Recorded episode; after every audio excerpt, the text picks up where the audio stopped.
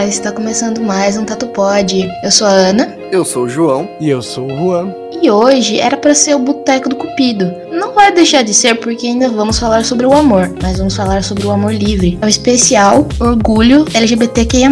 Para o episódio de hoje, a gente tem, vocês não vão nem acreditar, eu não tenho nem roupa para esse momento. Nosso convidado, mais do que especial, é o Caio Guts. Ele tá com um projeto muito bacana no Instagram dele, fazendo lives semanais falando sobre o mês do orgulho e sobre a visibilidade LGBTQIA+. Caião, seja bem-vindo. Olá, gente. Boa noite. Obrigado pelo convite. Olha, me senti muito importante após esse discurso sobre mim. e aí, João, tudo bem com vocês? Aninha? Tô muito melhor agora falando com você, com certeza. Bem melhor. Tô animado aí pra hoje, cara. Vai ser um bate-papo super gostoso. Ai, vai ser sim. Tô animado, tô animado. Bora. Para contextualizar vocês, a gente vai falar então sobre o motivo pelo qual junho é conhecido como o mês do orgulho LGBTQIA+. Para quem não sabe, em junho de 1969 aconteceu a rebelião de Stonewall, que aconteceu nesse fatídico dia de 28 de junho. Stonewall Inn era um bar em Nova York, na região, acho que é no bairro de Village, se eu não me engano, um bairro tipicamente gay. Na época ainda não tinha as outras siglas, ainda só se falavam de gay, drag queen e lésbicas. Uma forma geral, todo mundo era conhecido como gay. Era um bairro onde as pessoas que eram homossexuais se sentiam livres para frequentar. Tinham muitos estabelecimentos, bares, restaurantes, cafés. E a comunidade ali ela começou a ganhar uma forma, né? Principalmente as pessoas que moravam no interior dos Estados Unidos passavam muitos graus de preconceito por conta de religião, por conta de vivências da época. A homossexualidade era tida como doença, era um, considerada uma doença mental, era comparado com a psicopatia. Tinha tratamento, era punível de prisão, eram muitas coisas que a pessoa que era LGBTQIA+, na época sofria. Às vezes ela nem se entendia por não con- conviver com, com pessoas da comunidade, de conviver numa sociedade homofóbica. Eles viram essa oportunidade em Nova York, que tava todo mundo comentando sobre esse bairro Village, principalmente do Stonewall, que era um dos bares mais movimentados e todo mundo que era popular na comunidade gay frequentava lá. Não era um bar bonito, o nosso famoso botecão, assim, sabe? Era meio sujo. Só que como todo mundo ia e não tinham muitos bares, a comunidade é, frequentava muito ali. Olha que absurdo isso. Ser gay naquela época era um crime. E graças a Deus, essa revolução hoje em dia a gente pode ter amor, ser amado. E eu fico feliz com essa revolução, né? Após um ano. Ai, como fala? Fugiu a palavra, gente. Rebelião, se diz? dessa rebelião no bar. Porque depois de um ano, né, começou a acontecer os movimentos das paradas gays. Cara, como que pode, né? Porque você só quer amor e isso vira crime. Como uma sociedade impõe uma regra referente a um amor. É só uma característica da vida da pessoa, né? Não é como o fato dela ser LGBTQIA, independente do, da sua sexualidade ou do seu gênero. Quando ela é e ela fala que ela é, assim, é visto como tudo na vida dela, né? Não é só mais uma coisa. Sei lá, eu fumo, eu bebo, eu tenho família, eu tenho amigos e eu sou lésbica. Naquela época era assim: você é lésbica, então você vai pro inferno, você vai morrer, você não tem direito a uma vida boa, você não tem direito a um emprego bom, porque eles caçavam as pessoas que eram gays da época. Sim. Então, eles denunciavam nos jornais, pegavam fotos, faziam reportagens, a pessoa perdia o emprego, acabava com a vida publicamente. Então, eles caçavam literalmente, além de prender, quando prendiam, abusavam, batiam, ou às vezes pessoas eram assassinadas na rua, e ainda acontece, né? Mas naquela época era muito mais. Então, era uma coisa muito louca, assim. E no dia 28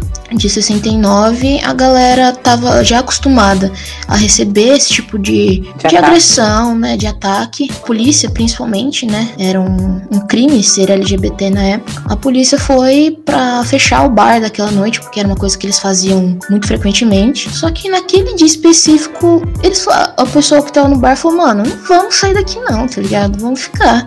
E eles foram pra cima dos policiais. Os policiais eram em seis. E, mano, a comunidade que tava ali era milhares de pessoas.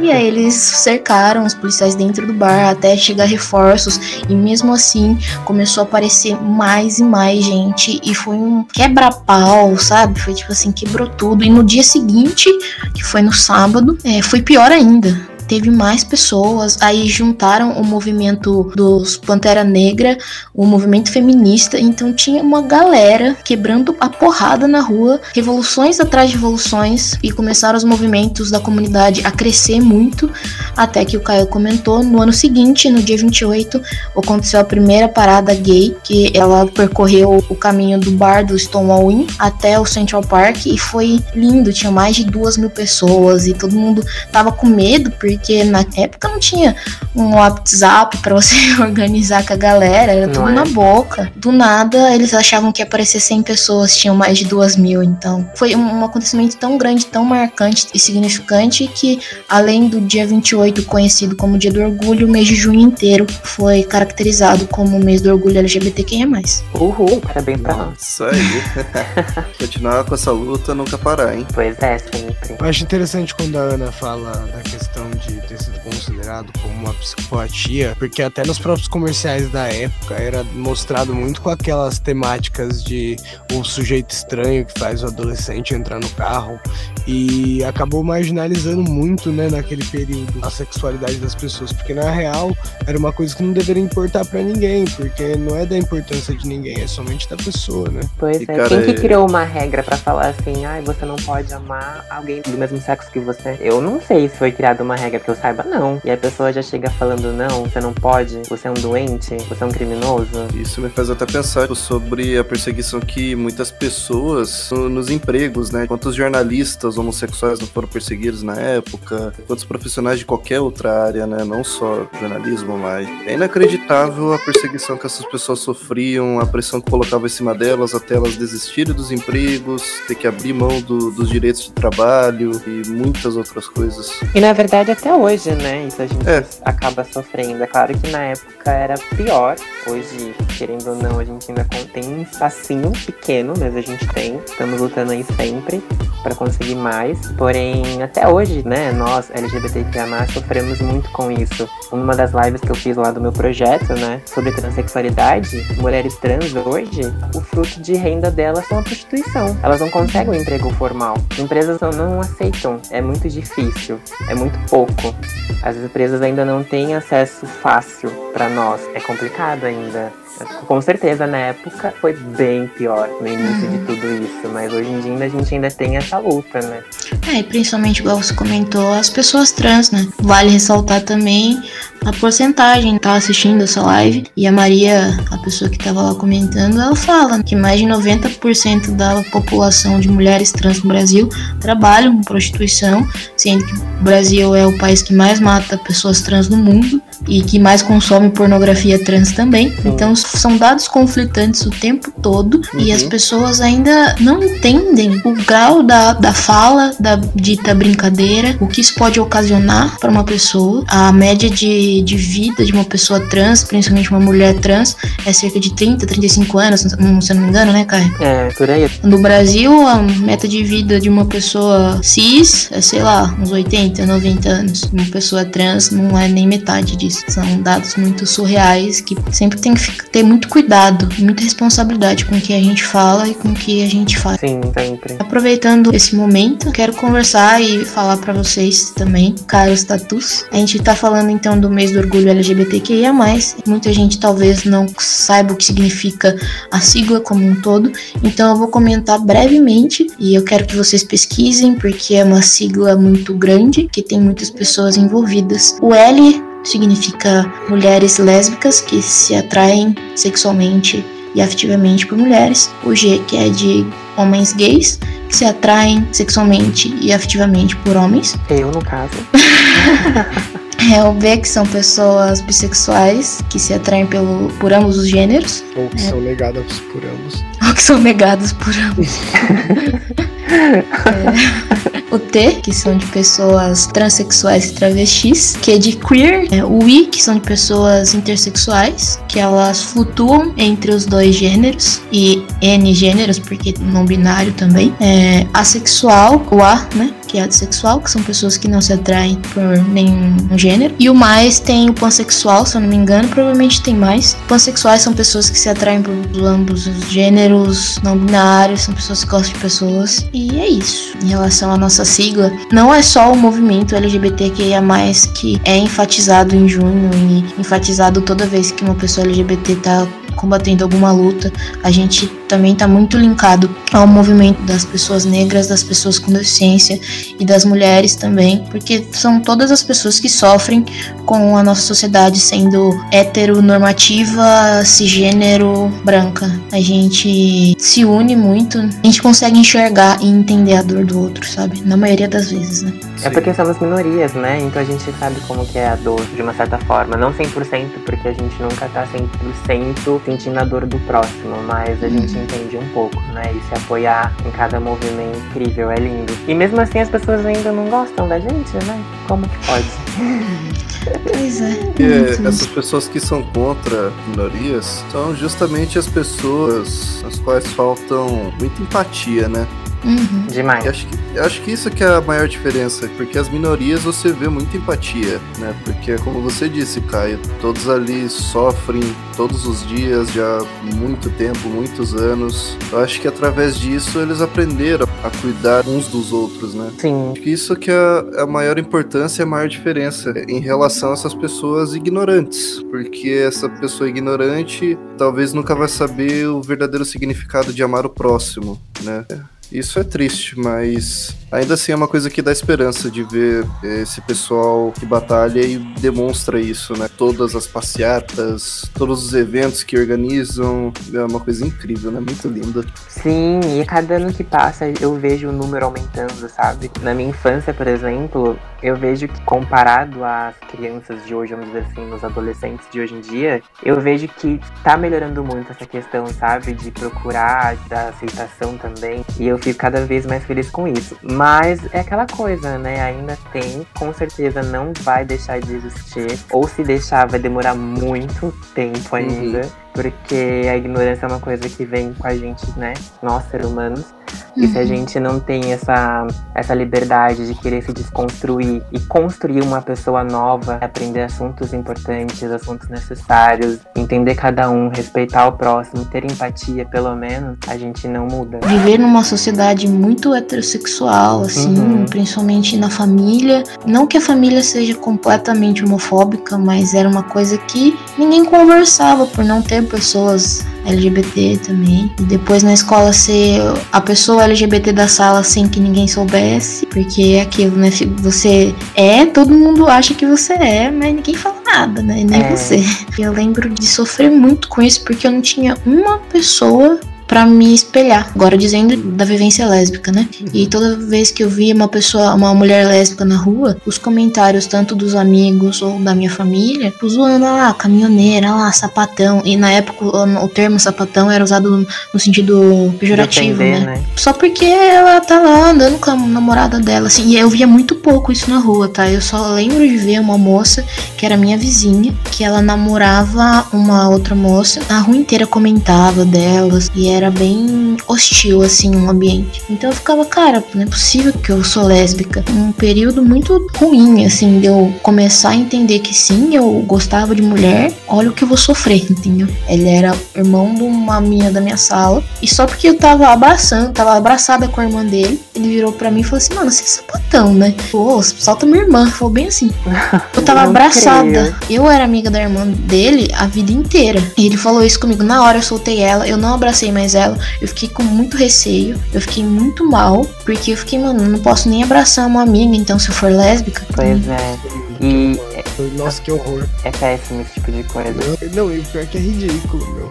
E que nem a Ana falou, na verdade, Ana, tipo, você falando, né, que não teve um exemplo, eu também não tive esse exemplo, por exemplo, midiático, né? A gente não tem um exemplo na mídia, assim, como na nossa época, eu não tive, pelo menos. E nem acesso à informação, né? Porque eu, pelo menos, aprendi muita coisa sozinho. Até hoje, na verdade, se a gente parar pra pensar, ainda não tem, né? muita informação é, quando você quando você cresce, né? Na televisão a gente não vê muita coisa ainda. Nas escolas não falam sobre isso. Iam se falar, né? Pra uhum. gente pelo menos ter a noção do básico. Porque a informação é tudo. Como que você cresce, aí você não sabe, fica na dúvida de se, é, se pode fazer isso, se não pode. Enfim, Espero que isso mude muito, né? Eu, na verdade, eu me sinto privilegiado com essa palavra porque, perante a minha família, eu nunca precisei chegar e me assumir. Sempre fui eu mesmo. Eu nunca me escondi. Tipo, desde criança, eu usava salto da minha mãe, eu pegava minhas camisetas, colocava na cabeça, falava que era cabelo. Tinha coleção de Barbie. Meu. Claro que sempre tem uma pessoa ou outra da família que comenta alguma coisa.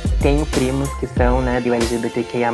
Eles praticamente foram um exemplo para mim, né? Tipo, uhum. eu via como eles, eles eram eles eram tranquilos, né, perante a família, não tinha aquela coisa pesada, esconder algo, então eu consegui me sentir à vontade com a minha família. Na escola, é óbvio, sempre vai ter, teve uma brincadeirinha ou outra, né, um bullying, isso é muito pesado, né, e é, eu lembro que, acho que tava na sexta série, e um menino, a gente tava brincando de verdade de desafio, chegaram a perguntar para mim se eu gostava de um menino ali da, da minha sala, né, tipo, na cara do menino, olhando pro menino, e eu não gostava do menino, mas na verdade eles fizeram essa pergunta pergunta porque queriam me humilhar na frente de todo mundo, né? Fazer gracinha.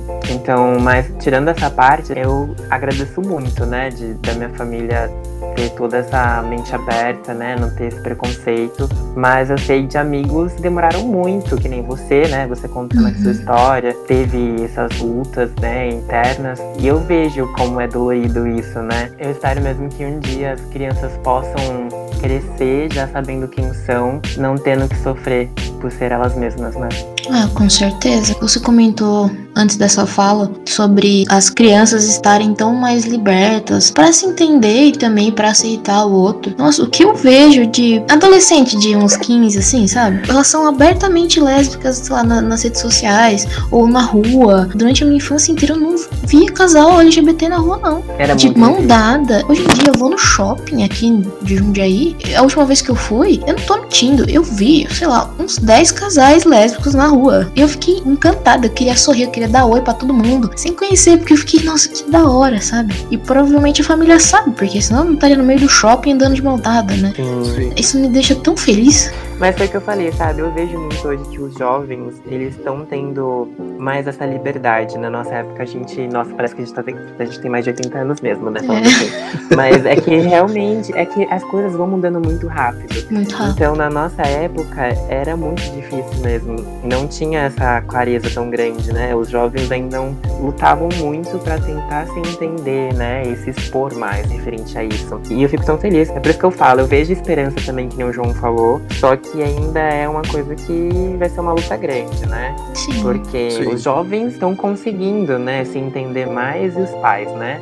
Os adultos, né, das outras gerações. Porque ainda há ignorantes por causa da educação anterior, né? Vai com certeza passar por uma outra pessoa que ainda não tá pronta para conviver na sociedade, ela vai crescer ignorante e vai lutar contra você, contra o seu uhum. direito. É a ignorância que leva a essas batalhas desnecessárias. Eu acho que a maior causa do preconceito é a falta de informação. Demais, demais. A informação ela é base de tudo, né? Senão, por exemplo, a gente não teria aula de história, né? Vamos dizer. Você não, não sabe. Não sabe o que é, o porquê daquilo, né? Como. É que nem você falou, é tipo, a informação é tudo. E se a pessoa é ignorante, não quer aprender, não quer se informar. Porque os meios estão aí, né? A gente tem a facilidade na palma da nossa mão. É, ainda então, mais hoje, né? Hoje é surreal. Eu consigo pesquisar agora nesse exato minuto qualquer coisa que você quiser. Antigamente, eu digo antigamente, vai parecer de novo que a gente é muito velho, só que a gente ainda é de uma época que a internet estava no seu, pelo menos aqui no Brasil e no interior de São Paulo, ainda era um acesso muito restrito. Eu tinha internet na escola, era muito difícil e não era toda hora, então a maioria das pesquisas eu, ainda eu tinha que ir na biblioteca pegar o livro. Hoje em dia, meu, é um minutinho a pessoa pesquisa e você ainda quer pagar. Ah, ninguém tudo, me ensinou, né? igual a Patrícia Bravanel. Ah. ah, eu não sei, ninguém me ensinou. Irmão, tem que te ensinar, não. Que eu não sou professora, eu fiz bacharel, não fiz nem licenciatura, cara. Não tenho que ensinar nada a ninguém. Não. O que eu posso fazer é conversar com meus amigos, informar, é no sentido do, oh, tá fazendo bosta, ou fala isso tá errado, com pessoas uhum. que eu gosto. Agora, uma pessoa que é uma comunicadora, tá na frente de um programa de televisão, numa rede nacional, que tem dinheiro pra caralho, teve dinheiro a vida inteira, essa desgraçada. Estudou fora do país. Estudou fora do país, vem falar pra mim que não consegue falar a sigla direito. Então, você pode ser de qualquer religião. A sua religião tem que ser pra você. A sua religião não é a minha, a sua vida não é a minha. A única coisa que eu quero é que você respeite a minha vida. E aí ela vem com aquele discursinho chulo, falando que, ah, vocês querem tanto respeito, respeite o meu direito. Meu filho, você não tem direito de ser homofóbica, não. Você não tem o direito de ser LGBTfóbica, você não tem o direito de ser machista, você não tudo que. Se a sua opinião for para machucar alguém, isso não é opinião, entendeu? Pois é. Exatamente. Já que você entrou nesse assunto sobre ela, ela ainda falou: Eu não sei como dizer pro meu filho sobre isso. Cara, se você não sabe dizer pro seu filho o que são duas pessoas se amando, você é preconceituosa, você é homofóbica. Você não tem que ter esse medo de falar pro seu filho que é o amor de duas pessoas. Somos nós, LGBTQIA, pessoas normais, querendo apenas o amor, o respeito. Gente, se eu tivesse um filho, ele duas pessoas do mesmo sexo se beijando, por exemplo, perguntasse, papai, eu quero aquilo, eu olhar pra ele e falar, ué, beijo. Sim, é um beijo. E eu acho Sim. que essa é a normalidade que, deve, que é a correta, entende? É, é isso, é normal. Não é isso que a, a mídia e que as outras coisas fazem. Na real, a gente fala muito sobre o que rolou no passado, só que tem muita coisa que ainda rola ainda, de fazer alguma imagem ruim, principalmente por essa falta de informação. Mas assim, ó, que nem você usou o exemplo do seu filho. Seu filho, ele só vai questionar pra você, fazer alguma pergunta do tipo, se você, por exemplo, ensinou pra ele alguma coisa, né? Ou se ele assistiu alguma coisa no qual você, como pai, colocou pra ele ver. Porque você, se ele falar assim, ai pai, ele pergunta o que é isso, você fala, ah, é um beijo. Ok, ele vai aceitar. Agora, se ele chegar e falar assim, ai pai, por que tem dois homens se beijando? Por que ele fez esse questionamento? Se ele colocar um ênfase porque tem dois homens ou duas mulheres, enfim, se beijando, você falou, você fez alguma coisa, dentro de você ainda tem um preconceito, né? Uhum. Porque você acabou passando isso pro seu filho. Ou seja, ele vai pegar isso de você. Como se ele só vai questionar algo que ele não entende. Entende? É no sentido dele ver um casal hétero e aquilo ser o normal, e aí ele fala por que, que aquilo é diferente, entendeu? Sim. Eu acho que o certo é ensinar desde cedo também, né? Não Claro. deixar, tipo, esperar. Porque o pessoal fala muito, ah, mas eu não tenho que ter uma certa idade. Gente, pô, nunca esperaram pra me falar sobre as coisas.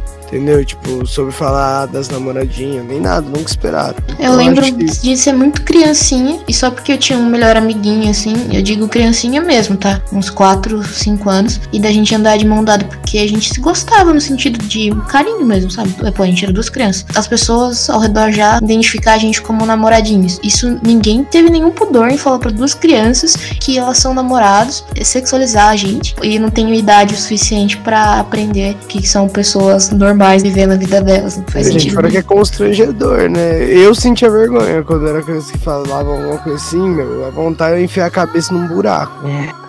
Eu entendo. Eu também, né? As mídias hoje também forçam muito isso, né?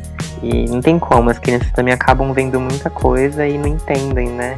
E se os pais, que são os mediadores, não conseguem explicar direito, vai crescer na ignorância. Vai muito daquilo que você comentou sobre a escola também. O nosso sistema de ensino brasileiro, ele é muito precário no sentido de aprendizado e de coisas que eles acham importante para as pessoas aprenderem, crescerem estudando, né? Tirando essa parte, vamos falar agora das matérias em si. A gente não vê em nenhuma matéria de biologia falando sobre casais LGBT, como é o sexo LGBT. A gente, eu lembro de estudar na quarta série, na sétima série sobre sexo, sobre sexo seguro, sobre doenças sexualmente transmissíveis. Em nenhum momento falava sobre o sexo seguro LGBT. Tá, beleza. Se o cara transar comigo e sem camisinha, posso engravidar, eu posso pegar doença. Mas e se eu transar com uma mulher? Eu também posso pegar doença. Mas em nenhum momento eu fui ensinada a me proteger. E até hoje, né? Vamos ser bem sinceros. E então, e até hoje, eu formei em 2014 no colégio, mas eu tenho certeza que isso não tá sendo ensinado nas escolas. Hum, com Não certeza. deve ter não. mudado esses livros, são tudo antigo também. E eles não, não pretendem mudar. É aquele suprimento de informação. Tipo, eles não dão tudo o que você precisa. E a escola, tipo, meio que vem pra preparar, né? Pra vida adulta. E às vezes é negar uma informação que causa toda uma desinformação que leva a pessoa a uma ignorância. É aquele negócio, escola é a maior fonte de informação. Tanto quanto a gente fala de questões de preconceito, quanto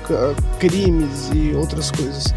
Eu acho que dando informação à população, a gente tem como tratar melhor essas causas. Sim. Uhum. E a gente, na verdade, também tem que ter os dois lados, né? Precisamos de informações, mas também a pessoa tem que ter a vontade de correr atrás das informações e pesquisar. Mas acho que dá pra gente comentar um pouco mais sobre essa parte de vivências, assim, né? Porque nós estamos equilibrados no programa de hoje, né? Temos duas pessoas LGBT, temos duas pessoas heterossexuais. O que é para vocês, assim, em relação às amizades? Porque. e a convivência mesmo. Vocês têm pessoas LGBT na família?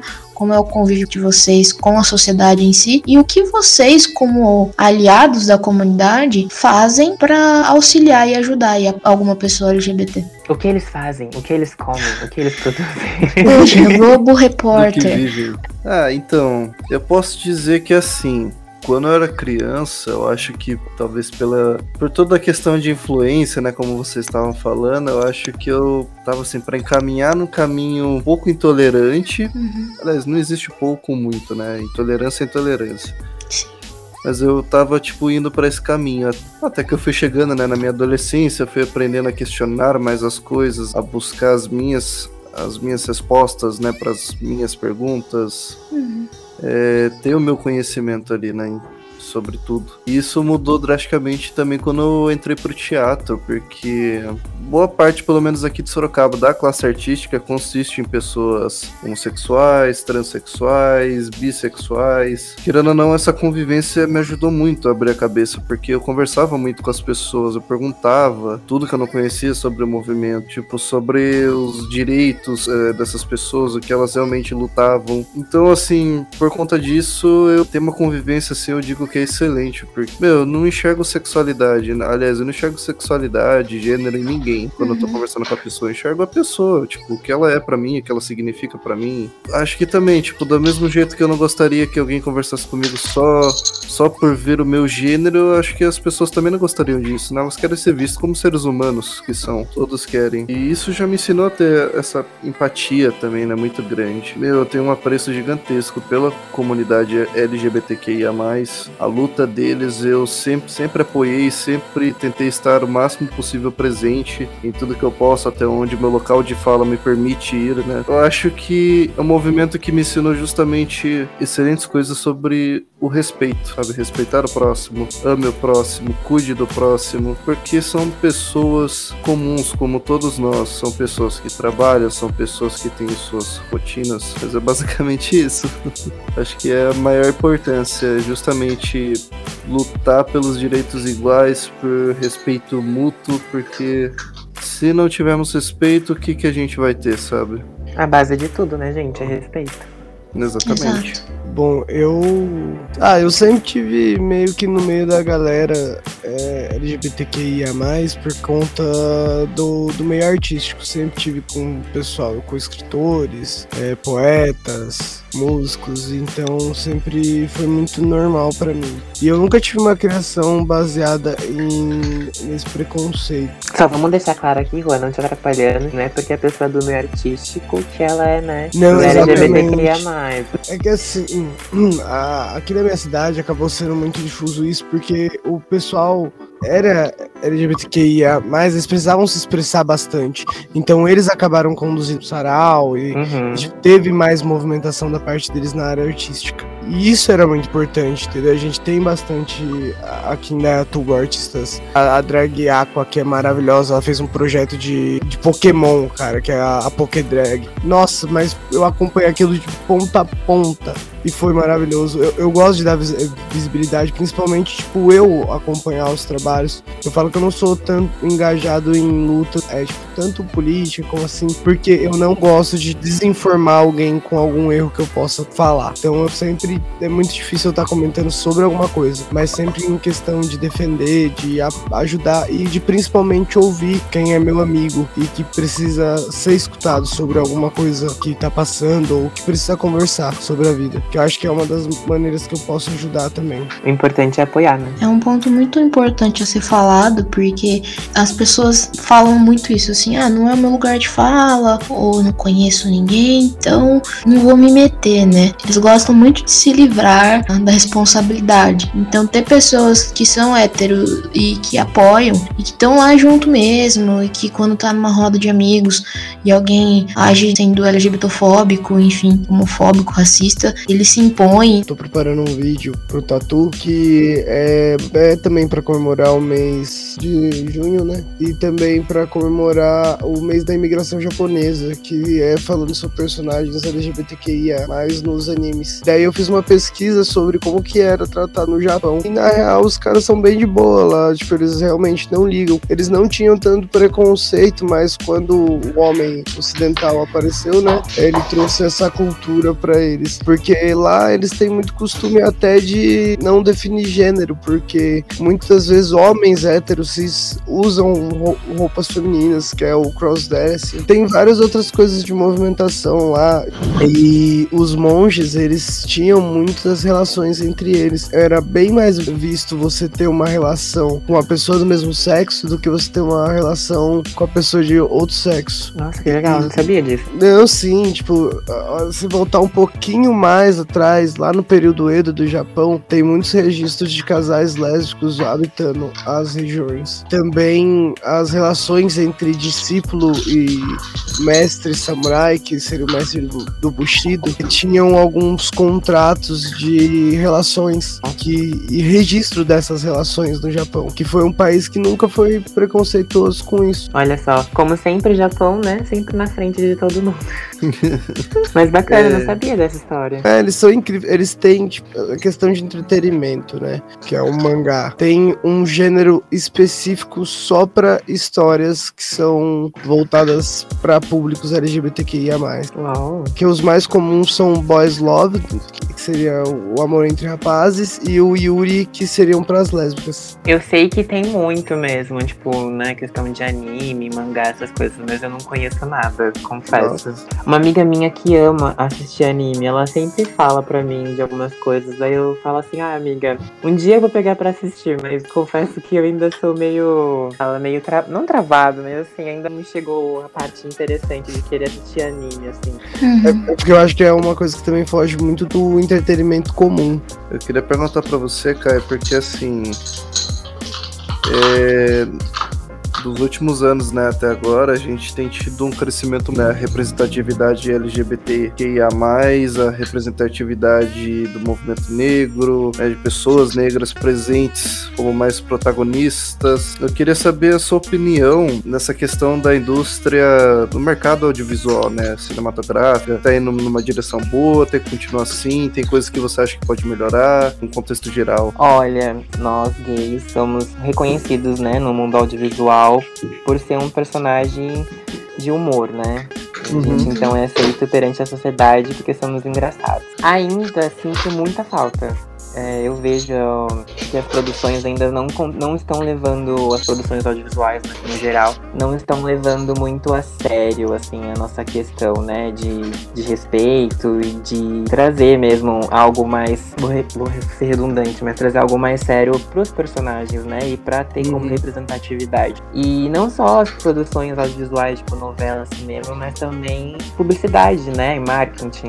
Eu uhum. vejo que as marcas ainda só usam a favor do Pick Money, né? Quem não conhece é quando a marca só usa nós, LGBTQIA+, para ganhar dinheiro em cima. Eu ainda, eu vejo que estão tentando, né? Eu percebo que estão querendo mudar, mas é muito pouco, muito pouco não tem. Se você for pesquisar aí, produções de com personagens LGBTQIA, né? Produções sérias. Uhum. É muito pouco baseado em casos e casais heteronormativos. Eu espero que isso mude, mas acredito que está longe.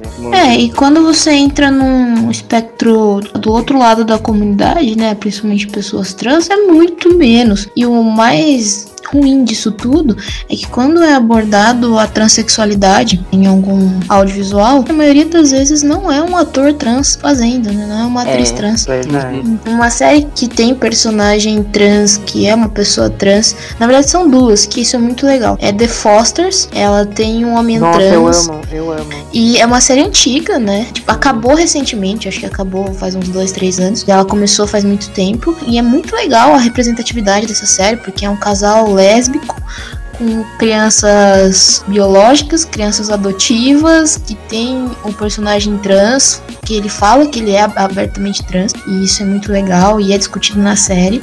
E a outra também é The L Word, que era a série lésbica, né, dos anos 2000, que voltou no ano passado ou ano retrasado, como The L Word Generation que mais, acho que mais, né? E aí tem um personagem trans na série, porque com essa nova pegada da The Word, eles trazem então todas as vivências LGBT como, como um todo. Obviamente, ainda a maior parte é lésbica, mas é muito legal outras pessoas da sigla também. Né? Eu sinto muita falta disso, sabe? Por exemplo, eu vi já, esses dias eu assisti um filme na Netflix, tinha um casal, né, gay, foi representado por dois héteros. E na hora que rolou o beijo, assim, sabe, foi tão xoxo, sabe, o sentimento do casal foi tão, não, não digo só o beijo, mas o sentimento entre os dois, sabe, não transmitiu aquela coisa que eu, por Uhum. exemplo, encontro num, num cara que eu tenho um crush, sabe? O pessoal que faz a produção, né, tem medo de o ator gay vai conseguir transmitir a parte hétera, né? Vamos dizer assim. Porque, por exemplo, na maioria das produções, cara que é gay, no começo ele nunca ele é gay, né?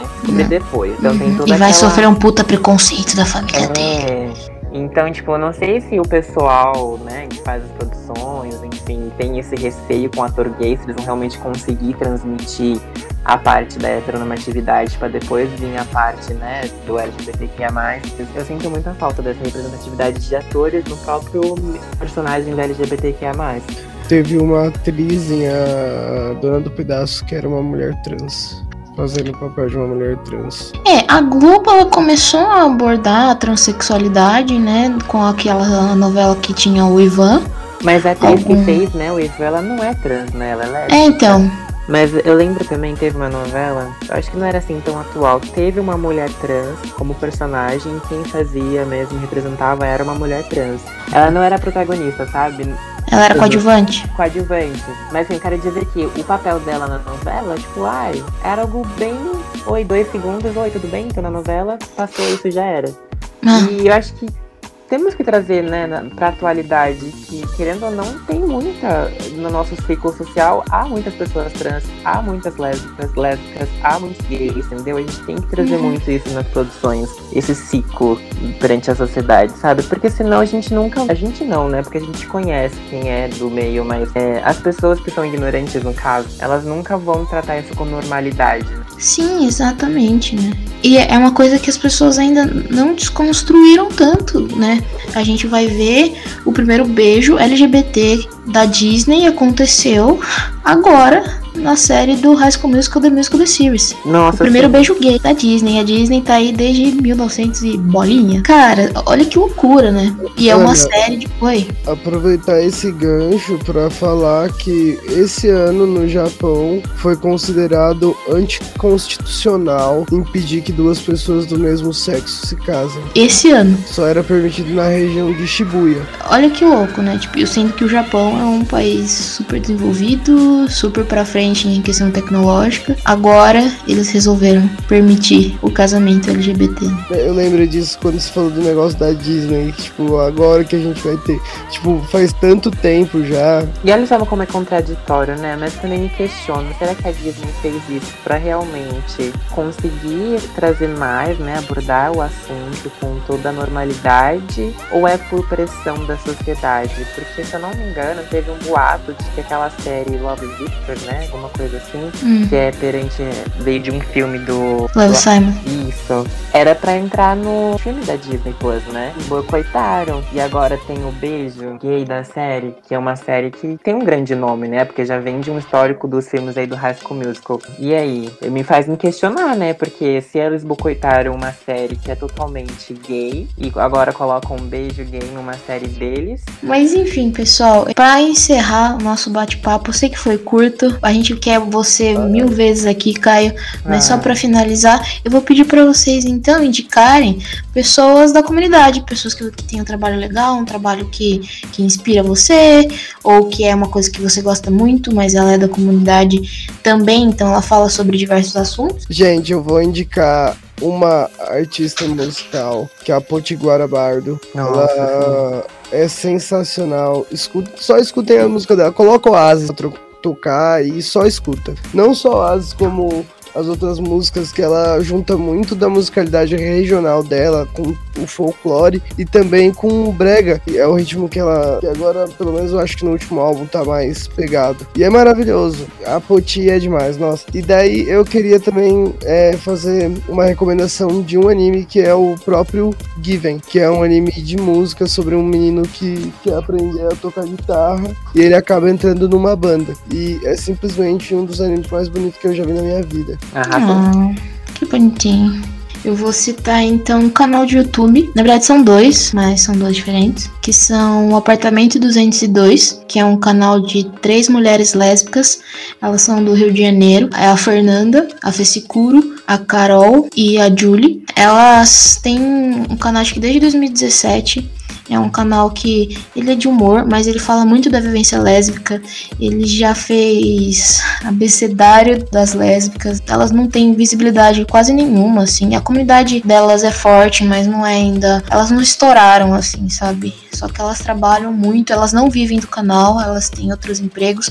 A Fê, ela faz streaming também de games na Twitch. Elas são muito dedicadas, assim, elas fazem o bem. E é muito triste ver que elas não são reconhecidas pelas marcas. Quando teve igual agora a parada LGBT elas não foram nem mencionadas. Fora que a parada LGBT ela ainda foca muito nas grandes personalidades é, gay. Esquecem de homens trans esquecem de lésbicas importantes. Então a gente se sente de- deixado de lado nesse sentido né? Outro canal no YouTube também é de um canal super pequeno que é da Ana Bagunceira ela também é uma mulher lésbica, só que o conteúdo dela é mais voltado pra react e game. Nossa, ela é super engraçada, ela é super gente boa. E ela também sofre com isso de não ter reconhecimento, de não ter grandes marcas apoiando o seu trabalho. Então tá aqui minha menção para esses dois canais que eu gosto e assisto muito. Opa, isso aí. Eu tenho duas recomendações. A primeira é uma artista local, ela é daqui de Sorocaba, conhecida minha, grande personalidade, grande parceira, é, representando aí as mulheres trans aqui de Sorocaba, não só as mulheres trans, mas o movimento como um todo, né? Que é a Flor Maria. Flor, se você estiver ouvindo esse episódio, um grande beijo pra você. Ela é cantora, pessoal.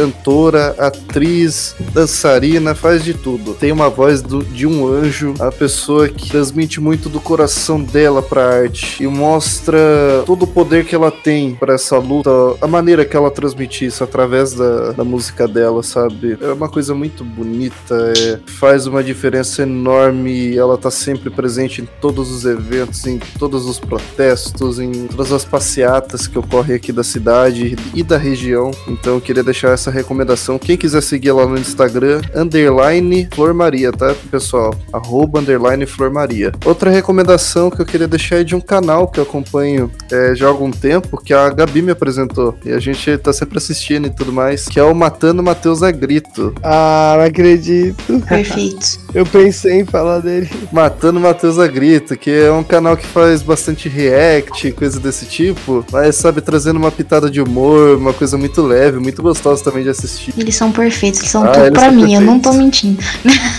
Não, não, eles são perfeitos, são dois fofos ali, sabe? Tra- trazem tudo com tanta leveza, com uma alegria, uma paixão. Ai, são dois amores. então eu queria deixar também essa recomendação aí. Matando Matheus a Grito. Adorei. E você, Caim? Olha, gente, eu tenho tantas pessoas pra indicar. que eu admiro tanto, mas eu vou indicar quatro por enquanto, tá bom? Uhum. Primeiro lugar, eu quero indicar a Maria Kali. Ela é minha amiga. Ela é transexual, travesti. E ela tem um canal no YouTube chamado Lugar de Falar. Pessoas querem entender muito sobre o assunto, não só de transexualidade, mas do mundo LGBTQIA. Ela é uma pessoa incrível. A Ana já conheceu ela nas minhas lives, né? E ela tem tanta propriedade dos assuntos que e ela é bem didática. Ela é uma pessoa ativista, né? No meio, então pessoas que querem entender melhor nosso mundo, assistam, acompanhem ela. Uh, outra pessoa que eu quero indicar chama Diego Kraus. Eu sigo ele no Instagram ele é gay e convive com HIV. Ele produz muito conteúdo sobre o assunto, porque querendo ou não, é um tabu ainda, até no próprio meio LGBTQIA+, né? Pessoas convivem com HIV. Uhum. Então ele produz um conteúdo com tanta leveza, com tanta didática. Então é uma pessoa aí, uma influência bem bacana para se acompanhar, para as pessoas quebrarem esse tabu, sabe? Outra pessoa que também tem um canal no YouTube e eu sigo no Instagram é a Bianca Della Sense. Não sei se vocês hum, ouviram falar. Claro, né? Perfeita. Maravilhosa, né? Ela é uma drag drag. E ela também, além de fazer conteúdo de maquiagem, que são incríveis, mas ela traz também um assunto um pouco de humor. Mas ela sempre trabalha assuntos importantes no meio LGBTQIA. Ela é uma maravilhosa. Ainda mais no Instagram, que eu acompanho bastante ela, então fica essa dica. E última pessoa que recomendo, na verdade, é um canal no YouTube, o Põe na Roda. E eu gosto muito dos vídeos do Põe na Roda, porque realmente aprendi muito do nosso mundo lá, do mundo LGBTQIA. Então ele sempre traz é, assuntos importantes e necessários uhum. em questões de saúde, mas também de questão da questões da sociedade. É um canal bem didático aí para quem quiser acompanhar. É maravilhoso. Então, então são essas quatro recomendações aí que eu quis compartilhar que eu gosto muito. Espero que vocês curtam. Uma indicação especial, Caio Guts, Ai, que ele tá fazendo no seu Instagram lives semanais falando sobre vivências e o mundo LGBTQIA+. Então, Caio, explica rapidamente para quem não conhece você e não conhece o seu trabalho, como que tá sendo esse projeto. Bom, gente, então, faz muito tempo que eu queria fazer algo desse, desse tipo de conteúdo, né? Eu só tava decidindo se ia no YouTube ou se seria no Instagram, como que ia ser a plataforma. Acabei escolhendo primeiramente o Instagram, mas eu vou colocar ele no YouTube também. Eu criei o Caio Gates Convida, que é um quadro, então, que nem a gente tá fazendo aqui, sabe? Um bate-papo. Uhum. É para trazer informações, assuntos necessários para as pessoas aprenderem, entenderem melhor cada situação, cada assunto, aprender, se educar e respeitar. Eu vi muito essa necessidade que as pessoas ainda não têm acesso às informações, quer dizer, têm acesso, mas não vão, sabe? Quando a gente já falou aqui hoje, quero trazer com esse quadro isso, sabe? Que as pessoas possam ouvir, se educar e que pelo menos tenham uma empatia, sabe? Saiam desse, desse de cada episódio tendo mais empatia e mais respeito com o próximo. E não só as, as pessoas héteros, não, sabe? LGBTQIA também. Sim. Eu, por exemplo, eu não entendo ainda de muita coisa, então a ideia desse quadro é justamente isso: trazer convidados com assuntos importantes e necessários para que não só eu, mas como qualquer outra pessoa possa aprender. Ai, é muito bacana, eu já vi todos, são muito interessantes. Você sai de lá querendo saber mais, conhecer mais os convidados, são pessoas fodas pra caralho. Eu tô adorando, toda quinta-feira tô lá assistindo. Normalmente são às 7 horas, mas hoje foi às 8, então uhum. mais ou menos nesse horário vocês fiquem ligados lá no Instagram do Caio, que Sim. vai estar tá passando. Então, e... já tá salvo lá, hein, gente? Vão assistir. Semana que vem provavelmente será o último episódio dessa temporadinha. Talvez tenha episódio bônus, mas eu quero continuar com esse quadro assim, porque eu acho super necessário. Então foi isso, pessoal. Esse foi o nosso episódio especial do Boteco do Cupido, falando sobre a vivência e o mês do orgulho LGBTQIA. É, eu quero agradecer em nome de todos nós, tanto do podcast quanto dos nossos ouvintes, a sua presença, Caio. Você é um grande amigo, sabe que eu te amo, que eu te admiro desde sempre. Igual eu falei, primeira vez que a gente conversou na faculdade, sempre gostei do seu nome, sabia que a gente ia se dar bem. E graças a Deus isso realmente aconteceu. A gente criou uma parceria muito grande, um relacionamento muito legal. Eu tô muito feliz de ter você aqui com a gente hoje, principalmente nesse episódio tão especial. Então, muito obrigada de verdade. Ai, que isso, gente. Eu que agradeço. Fiquei honrado pelo convite, ainda mais por o programa passar hoje, né, nessa data tão importante para nós, principalmente LGBTQIA+. E espero muito que as pessoas que nos ouviram hoje possam ter aprendido um pouquinho, né, de tudo que, pelo menos da nossa vivência, né? E sempre lembrando que amor é amor e é isso que importa. Isso aí. Muito obrigado mesmo, viu, Kai, a presença aí. Cara, continue com o seu trabalho incrível, que faz uma diferença imensa na vida de muita gente. E é isso, né? Bora seguir sendo resistência sempre. A gente existe, a gente vai resistir. Com certeza, sempre. Agradecer pelo tempo também, cara, que você tirou pra gente. Imagina que esteja cansado, porque live deve dar um trabalho do caramba. Menino, dá. E olha que eu nem jantei ainda, hein? Já são 10h37 da noite. Ai, meu Deus. Então, gente, pra não te prolongar mais, eu só quero agradecer por toda a eloquência que você teve aqui, por todo esse diálogo, pela informação que você transmitiu. Eu, eu sinto que hoje eu tô saindo desse episódio com mais informação do que eu já tenho. E agradecer, e eu não vejo a hora de poder te convidar de novo. Com certeza. Favor, Vamos... A gente tem que trazer agora o Caio no Boteco do Cupido Real Oficial, Real. porque eu tenho um cara que tem história pra contar de relacionamento, esse cara é o Caio. Eu venho sim, gente. É só convidar que eu venho. Foi isso, gente. Esse foi mais um Tatu Pod. Não esqueçam de seguir a gente nas nossas redes sociais, é arroba TatuPod, lá no Instagram, também no Twitter. E no Spotify é só jogar lá Tatu Pod, o pod é demudo. Sigam nossas redes sociais pessoais também, que é muito importante. É arroba Ana. Arroba o Azueira. Arroba Diniz. E sigam o nosso querido convidado, Caio Guts. Por favor, fale o seu arroba. É arroba Caio Guts. O Guts é com dois G, gente. E o Z no final, tá? GG-UTZ. Sigam lá. É que ele é chique, entendeu? Caio Guts. Sorry. Ai, eu sou de outro. Tchau, até semana que vem. Tchau, Tchau, gente. tchau, pessoal. Até mais. Até.